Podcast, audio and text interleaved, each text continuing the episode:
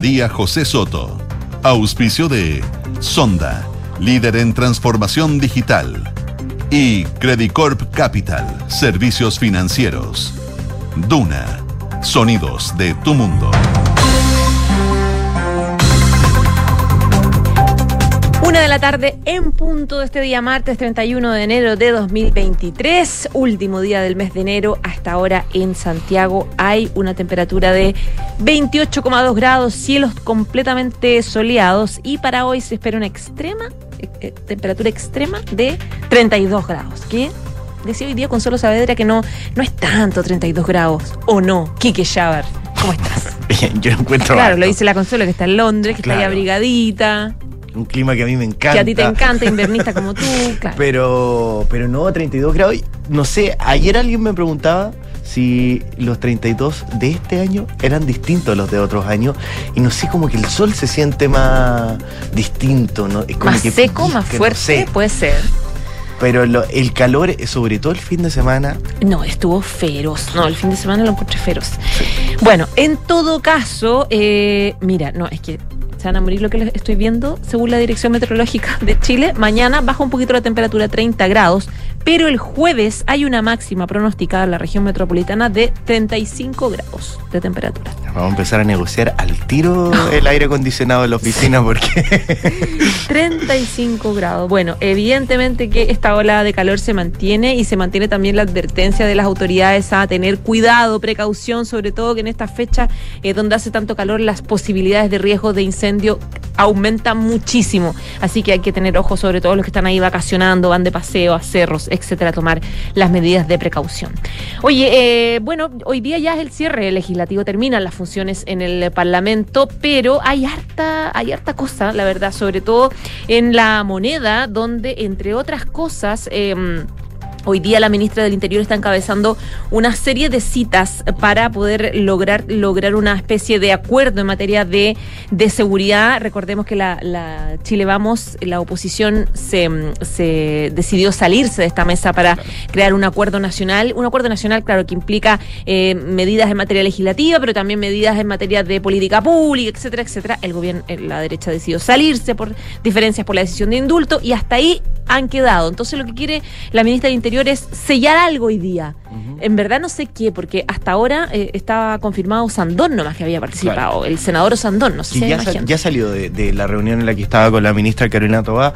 Eh, va- probablemente el acuerdo plasmado en algo, en algún documento, va a quedar, pero mucho de- del contenido de ese acuerdo son leyes como tal, que teniendo en cuenta el- este receso legislativo van a quedar muchas para marzo, a no ser que vean ahí alguna sesión especial por lo que está pasando con el estado de excepción en el Biobío y en la macrozona sur completa, eh, donde recordemos va a haber un, que renovarlo en mitad del receso legislativo. ¿Qué van a hacer los parlamentarios todavía?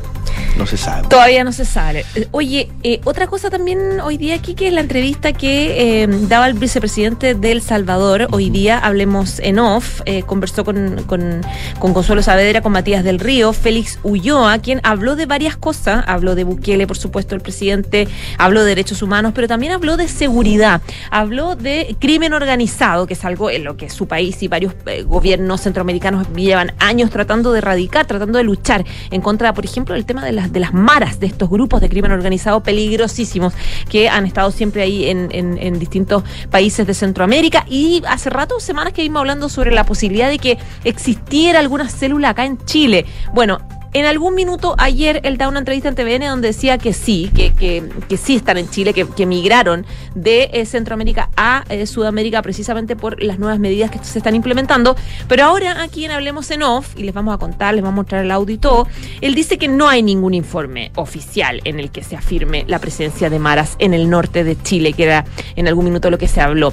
Esto se sumaría un poco a lo que ha dicho también el su- subsecretario Monsalve, el fiscal nacional, un poco diciendo, no, no tenemos hasta ahora registrado. Entonces, bueno, se armó ahí una especie de pataola que les vamos a Claro, me, me pasa que en todas las declaraciones que hemos escuchado en este tiempo con, con las maras, hay, se cierra la puerta, pero queda siempre ahí una Siempre ventanita abierta. Es que es tan difícil Saber. decir- es tan difícil decir que no, ¿no? O sea, Claro. eh, difícil, digamos. Pero, pero al final va quedándome la duda y todos los días la ciudadanía se va preguntando si efectivamente habrá o no presencia de estas maras.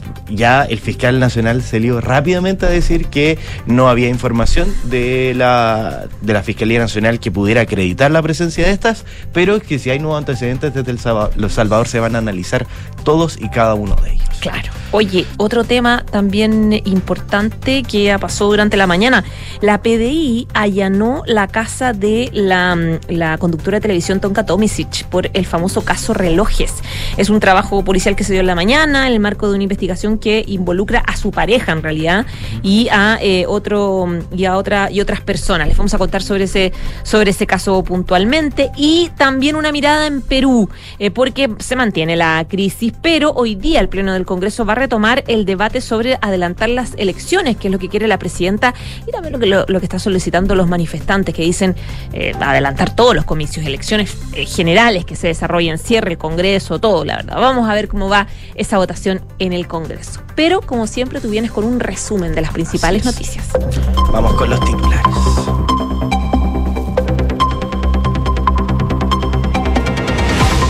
Fiscal nacional Ángel Valencia aseguró no tener información sobre las declaraciones del vicepresidente del Salvador, Félix Ulloa, quien indicó en Radio Duna que existen reportes de que las maras tendrían algo de presencia en Chile. En ese sentido, el persecutor nacional dijo tajantemente no tener información que permita sostener esto y que no quiere difundir especulaciones al respecto, aunque agregó, la información entregada por el país centroamericano fue recibida, traspasada y será analizada. Hoy podría concretarse el cierre de un acuerdo por la seguridad, ya que si bien se espera que se, se estuviera acordado en el mes de diciembre, recordemos que los indultos concedidos por el presidente Gabriel Boric frustraron la instancia. La ministra del Interior, Carolina Tobá, está encabezando reuniones con parlamentarios de distintos sectores políticos, asociaciones y municipios, junto a gobernadores regionales para poder llegar a puerto la Dirección de Presupuestos entregó detalles de la ejecución del presupuesto fiscal 2022 con el mejor resultado en una década. En ese sentido, el informe revela que el cuarto trimestre del año pasado tuvo un superávit total del 1,1% del PIB, lo que corresponde a 3 billones de pesos. La DIPRES indicó que estos resultados estuvieron incididos principalmente por la mayor tributación del resto de los contribuyentes y rentas de la propiedad, mientras que en menor medida por una mayor tributación de la gran minería privada. Colegio Médico se reunió con un grupo de exministros de salud para analizar la crisis de las ISAPRES y proponer soluciones para evitar un colapso. En la cita participó el ex jefe de la cartera, Jaime Mañalich. Entre las iniciativas analizadas se encuentra la creación de un nuevo modelo con un pilar fundamental en seguridad social basado en la atención primaria, además del fortalecimiento y modernización de FONASA. El Centro de Microdatos de la Universidad de Chile informó que la tasa de desempleo en el Gran Santiago se ubica en el 7,4% en diciembre del año pasado, lo que implica una baja de 1,1 puntos porcentuales respecto a la medición de septiembre y de 0,9 puntos porcentuales al compararla con igual mes del año pasado. Los ocupados en la zona en tanto crecieron 5,3% en 12 meses, llegando a más de 3.382.000 chilenos. La Policía de Investigaciones llegó hasta el domicilio de la animadora Tonka Tomisic y su esposo Marco Antonio López para realizar diligencias relacionadas al denominado caso relojes. En particular, en este operativo, los efectivos de la PDI lograron incautar artículos electrónicos y joyas desde la casa de la expareja. Y el presidente de los Estados Unidos, Joe Biden, aseguró que no enviará aviones caza F-16 a Ucrania, luego del acuerdo para reforzar la defensa de Kiev con modernos tanques por parte de más de una docena de países aliados. El mandatario estadounidense explicó que no accederá a esta nueva solicitud del presidente Zelensky. Ya se los adelantaba en el Pleno del Congreso peruano, retomará hoy el debate sobre alentar las elecciones en medio de masivas protestas desde hace varias semanas pidiendo la salida de la presidenta Dina Boluarte. El Congreso peruano alcanzó ayer los 66 votos mínimos para reconsiderar su decisión y debatir nuevamente el adelanto de las elecciones generales. Sin embargo, la sesión fue suspendida hasta hoy pese al reclamo de la mandataria. Una de la tarde y nueve minutos. Gracias, Quique. Nos vemos. Ya, vamos a revisar las principales informaciones. Les adelantábamos a propósito de esta reunión que está encabezando la ministra del Interior, Carolina Toá, para lograr un acuerdo en materia de seguridad. De hecho, se habla de una jornada maratónica que va a tener hoy día la Secretaría de Estado eh, con distintas autoridades del país para eh, lograr un acuerdo, un consenso en materia de seguridad luego de este quiebre que se vivió tras la salida de la oposición del este grupo debido a los indultos otorgados por el presidente Gabriel Boric a fines de diciembre. A las nueve y media de la mañana comenzó la primera reunión con parlamentarios y parlamentarias oficialistas, mientras que desde la oposición solamente se, supo, se sumaron los eh, el diputado Gabriel Gaspar, que es de, no, Gabriel Rivas, Gabriel Gaspar es otro, Gabriel eh, Rivas del Partido de la Gente y también el senador Manuel José Osandor de Renovación Nacional, que llegaron hasta La Moneda. Después a las once y media, la ministra Toá tenía también una reunión con la Asociación Chilena de Municipalidades, con la Asociación de Municipalidades de Chile, la MUCH, la HM y también la Asociación de Municipios Rurales. Después, a las dos de la tarde, la agenda estaba eh, en una cita para los, con los gobernadores regionales, de la cual se eh, va a ausentar el representante de la región metropolitana, Claudio Orrego. Se prevé que posterior a esta ronda de reuniones, eh, la ministra de Interior haga un balance, pero el detalle del acuerdo que se pueda suscribir eh, esta jornada se va a presentar a la ciudadanía junto al presidente cuando éste vuelva de sus vacaciones que ya comenzó. La semana pasada la ministra Toa apuntó que la traba estaba en que no se han puesto de acuerdo al interior de algunos partidos de derecha y remató que todos conocemos de debates al interior de los partidos, pero en esta materia lo que uno espera es que prime la capacidad de darle certezas a la ciudadanía.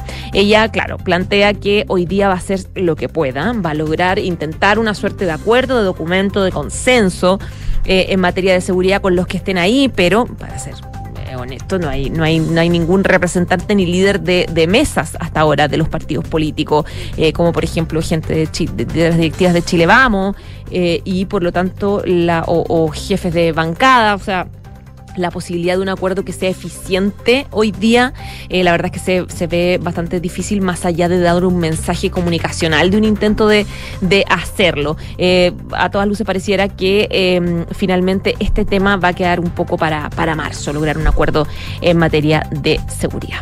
Una de la tarde y once minutos.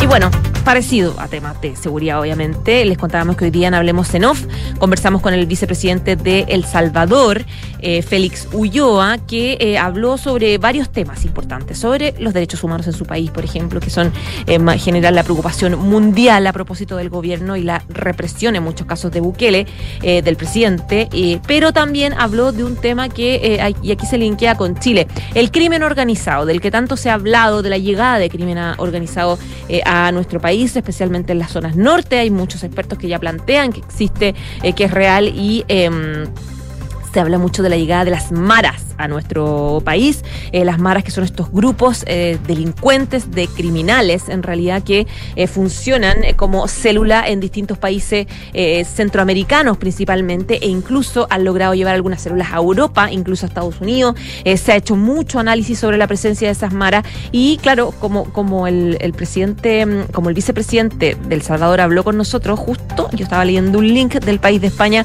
que habla de y titula La investida de Bukele contra las maras suma más de 170 muertes en El Salvador.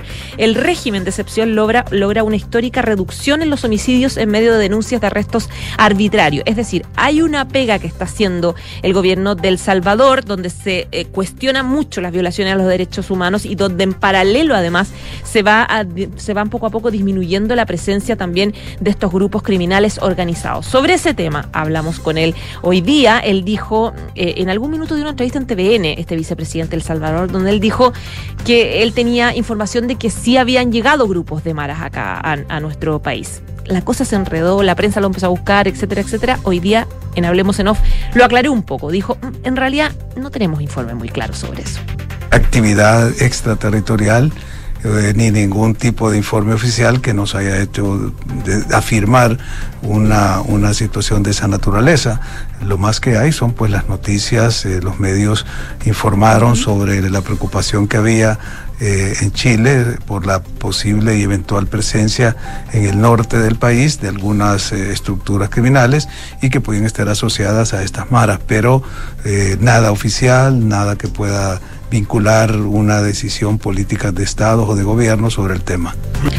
Claro, él dice en todo caso que cuando el presidente Bukele le declara la guerra a las pandillas en El Salvador, las maras buscan de alguna forma salir del territorio del Salvador y escapar un poco y dice que eh, muchos de esos grupos han migrado a Sudamérica, pero él aclara que no tiene ningún caso puntual estudiado respecto de, de algún grupo de, eh, este, de esta célula criminal acá en nuestro país. Lo aclara muy bien. No existe. Por ahora el gobierno de El Salvador no tiene ese registro. No solamente el gobierno de El Salvador lo dice, eh, porque también lo dijo en algún minuto su secretario del Interior, Manuel Monsalva. Dijo, no tenemos información respecto de la presencia de maras en Chile. Y también lo dijo hoy día el fiscal nacional, Ángel Valencia, que aseguró tajantemente que eh, actualmente dice no hay información sobre este particular que permita sostener que eso es efectivo y no quisiera difundir eh, especulaciones sobre eso. Mencionó que cuando tengamos antecedentes sobre el particular y sea conveniente y necesario compartirlo con la comunidad, así lo vamos a hacer. Dice que se apega estrictamente a lo que han planteado los fiscales a cargo de las investigaciones de crimen organizado, que son los que tienen el dato, eh, los fiscales regionales en las zonas donde ellos, donde mm, ellos tienen presencia. Lo que ha señalado el fiscal de Arica, Tarapacá y los fiscales regionales metropolitanos es que por ahora no hay señales de la presencia de maras en Chile. Entonces, bueno, lo aclara el vicepresidente, no tenemos datos y lo ratifica el fiscal nacional, no hay información de presencia de maras en nuestro país. Una de la tarde, 15 minutos. Y hoy día, durante la mañana, se mm, supo que la PDI allanó la casa de la conductora de televisión Tonka Tomisic por el caso relojes. Esto fue, como les digo, durante la mañana eh, que llegaron a la casa de esta animadora que está ubicada en un condominio, en el condominio en Raimundo Larraín, en la comuna de Vitacura. El trabajo policial se hizo de la Brigada de Lavado de Activos y en, se da en el marco de este caso relojes que involucra a su pareja, el anticuario y consejero espiritual Marco Antonio López López conocido en el mundo de la televisión como Paribet. Según información de la causa, los funcionarios policiales incautaron artículos electrónicos y joyas desde la casa de Tomisic y López. La Fiscalía Occidente investiga supuestos delitos de lavado de activos, contrabando de joyas de lujo y receptación. Estos artículos eran robados en el extranjero, ingresados como contrabando a Chile y después eran comercializados. Según el Ministerio Público, se emanaron 30 órdenes de registro de domicilio en las últimas horas de este caso, razón por la cual se confirma el allanamiento en la casa de esta conductora de televisión por el caso relojes. Y para cerrar el tema de... Em, el tema de seguridad. Eh, hay una cifra interesante respecto del porcentaje de encerronas en nuestro país. Siguen a la baja, la cifra de enero de encerronas fue la más baja en casi un año. Eh, Carabineros, de hecho, reportó en, enero 95 robos violentos de autos, eh, menos que en diciembre pasado, continuando con la tendencia a la baja desde junio del año pasado, tras la implementación de estos planes anti-encerronas. en este sentido, el primer mes del 2023 se tradujo en una cifra más baja desde que ambos programas fueron llevados a cabo, que son el Plan Antiencerronas y el Plan Centauro, eh, y se hicieron por parte de la institución de orden y seguridad, Carabineros. En concreto, el pic de estos delitos fue en mayo del año pasado, con 983 autos robados, para luego bajar progresivamente hasta llegar al mes de enero con 653 delitos. La cifra informada por la policía en enero es la más baja desde las 641 encerronas de febrero de 2022. Una de la tarde, 18 minutos. Y Quiero contarles noticias internacionales importantes a propósito de lo que está pasando también en Perú. El Pleno del Congreso va a retomar hoy el debate sobre adelantar o no las elecciones. El Congreso ayer alcanzó los 66 votos mínimos para reconsiderar su decisión y debatir nuevamente el adelanto de las elecciones generales. Pero la sesión fue suspendida hasta hoy día, pese al reclamo de la presidenta Boluarte que está desesperadamente pidiendo que se adelanten las elecciones para poder calmar un poco la cosa en las calles luego de semanas de manifestaciones, de violencia y de fallecidos por enfrentamientos entre eh, personas y, la, y, las, y las policías. Em, de hecho, estaba leyendo una nota de RPP Noticias, Radio Programas del Perú, de Lima, que eh, describe un poco lo que decía el presidente del Consejo, José Williams, eh, que dispuso eh, que la sesión del Pleno del Parlamento se, se retome hoy para volver a debatir el adelanto en las elecciones. En un ratito se retoma el debate. Antes de que se suspendiera ayer, se alcanzaron los 66 votos mínimos para que se vuelva a debatir el adelanto en las elecciones. Originalmente Dina Boluarte no tenía ningún apoyo para esto. Y, esto se va... en se dio en todo caso en medio de una eh, tremenda discusión entre los legisladores, entre las distintas bancadas. La madrugada del sábado el Parlamento rechazó la iniciativa de adelanto de elecciones para este año con 45 votos a favor, 65 en contra. Como se trataba de una modificación a la Constitución, se requería que la propuesta obtuviera 87 votos eh, en las dos legislaturas. El dictamen eh, presentado por Hernando Guerra, titular de la Comisión de Constitución, señalaba que el mandato de la presidenta Dina Boluarte culminó en diciembre de este año para que su sucesor asuma las funciones el primer día de 2024 hasta 2029. Y la presidenta Dina Boluarte anunciaba el domingo que de no prosperar el consenso en el Congreso para adelantar estos comicios de elecciones, el Poder Legislativo va a presentar dos iniciativas de reforma constitucional eh, para que se concreten los comicios generales de este año. La situación sigue siendo muy crítica en Perú a propósito de eh, lo mismo, eh, por lo tanto es clave la jornada que van a tener hoy día en el Congreso para poder tomar una decisión que tenga algún tipo de resultado. Una de la tarde, 20 minutos. Vamos a otro tema también eh, importante, esta vez de, mm, volvemos al país. Hay una encuesta, la encuesta de ocupación y desocupación que hace el Centro de Microdatos de la Universidad de Chile, ocupó como oh, semana de referencia aquella comprendida entre el noviembre, 27 de noviembre y el 3 de diciembre para concluir que eh, aumenta la participación laboral en diciembre de 2022. El, levantamiento de estos datos se hizo entre los días 10 de diciembre de 2022 y el 15 de enero de este año. La directora ejecutiva de la encuesta de ocupación y desocupación del Centro de Microdatos, eh, Lorena Flores indicó que el desempleo en el Gran Santiago se ubicó en el 7,4%, es decir, 0,9 puntos porcentuales menos que en diciembre de 2021. La tasa de desempleo de diciembre es inferior a los promedios de los últimos 20 y 10 años, 8,9 y 8,1 respectivamente. Este hecho responde a las caídas anuales de 0,9 puntos porcentuales en el desempleo masculino, que llegó al 7,7, como también a la baja de 1,1 puntos porcentuales en, el femenino, que se ubicó en un 6,9. Estas cifras significan que en el Gran Santiago más de 269 mil personas están desocupadas. Esto representa una caída del 7,3. La mejora se debe a las alzas anuales en la fuerza de trabajo, en el empleo y que ha sido impulsado también por el aumento de puestos laborales en los sectores de construcción, en el transporte y otros servicios personales y de hogares y de comercio. En este sentido, los ocupados experimentaron un aumento anual del 5,3 y llegan a ser más de 3.382.000 personas. Más importante aún es la participación laboral, que alcanzó el 61,6%, que es la más alta en dos años. Representa un crecimiento anual y trimestral de 2,1 puntos. En 12 meses, la tasa de participación revela crecidas en el caso de las mujeres y de los hombres. En los últimos tres meses, la participación femenina creció 1,8 puntos porcentuales, la masculina 2,2. El desglose por género muestra que la participación de las, de las mujeres llegó a un 53,1, similar a la de 2018. En esta medición, la ocupación es de 57%. Comparada con septiembre, subió 2,5 puntos porcentuales y 2,4 respecto de diciembre del 2021. Y el análisis por género arroja una tasa de ocupación femenina del 49,9, semejante a la de 2019. Lorena Flores decía que en diciembre el empleo asalariado superó la barrera de las más de 2 millones de personas, de hecho 2 millones y medio, que es la más alta desde que comenzó la pandemia, mientras que el empleo independiente se ha mantenido estable en un año. Este economista apuntó también al teletrabajo, que muestra una tasa del 13%, siendo las mujeres quienes más hacen este teletrabajo eh, o esta modalidad de trabajo en un 13,5%. Una de la tarde, 23 minutos.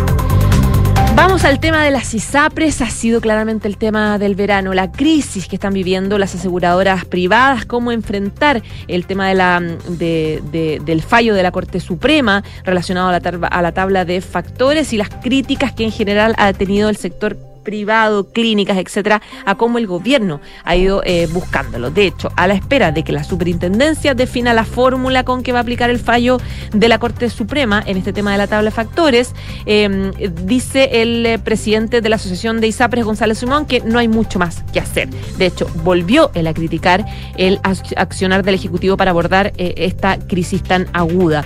Cabe recordar que la semana pasada el gremio decidió congelar, fue el viernes pasado, congeló su participación en la mesa de trabajo que lidera el Ministerio de Salud, la Superintendencia de Salud, eh, que tenía por objeto buscar soluciones conjuntas para evitar que las ISAPRES caigan en insolvencia y finalmente seamos los pacientes, los usuarios, los que paguemos las consecuencias. Lo que dijo este representante de las ISAPRES, Simón, eh, que hoy día hablaba con Infinita, dice que no vemos al gobierno con medidas concretas, tampoco con propuestas. Entonces lo que pasa es que se produce una paradoja, porque por un lado se informa públicamente de la existencia de una mesa de trabajo para para analizar cosas, pero la realidad internamente en la instancia es que no existe ningún trabajo real que estaba siendo eficaz en la búsqueda de soluciones. Entonces, un poco hablaba de que esta mesa de trabajo era totalmente eh, superficial. Eh, y eh, claro, esto se suma a una nota, un reportaje que está ahora recién publicado en Pulso de la Tercera, que se los recomiendo, muy interesante, de la periodista Mariana Marusic, que es una infiltrada de Dunan Punto, que titula Las clínicas presionan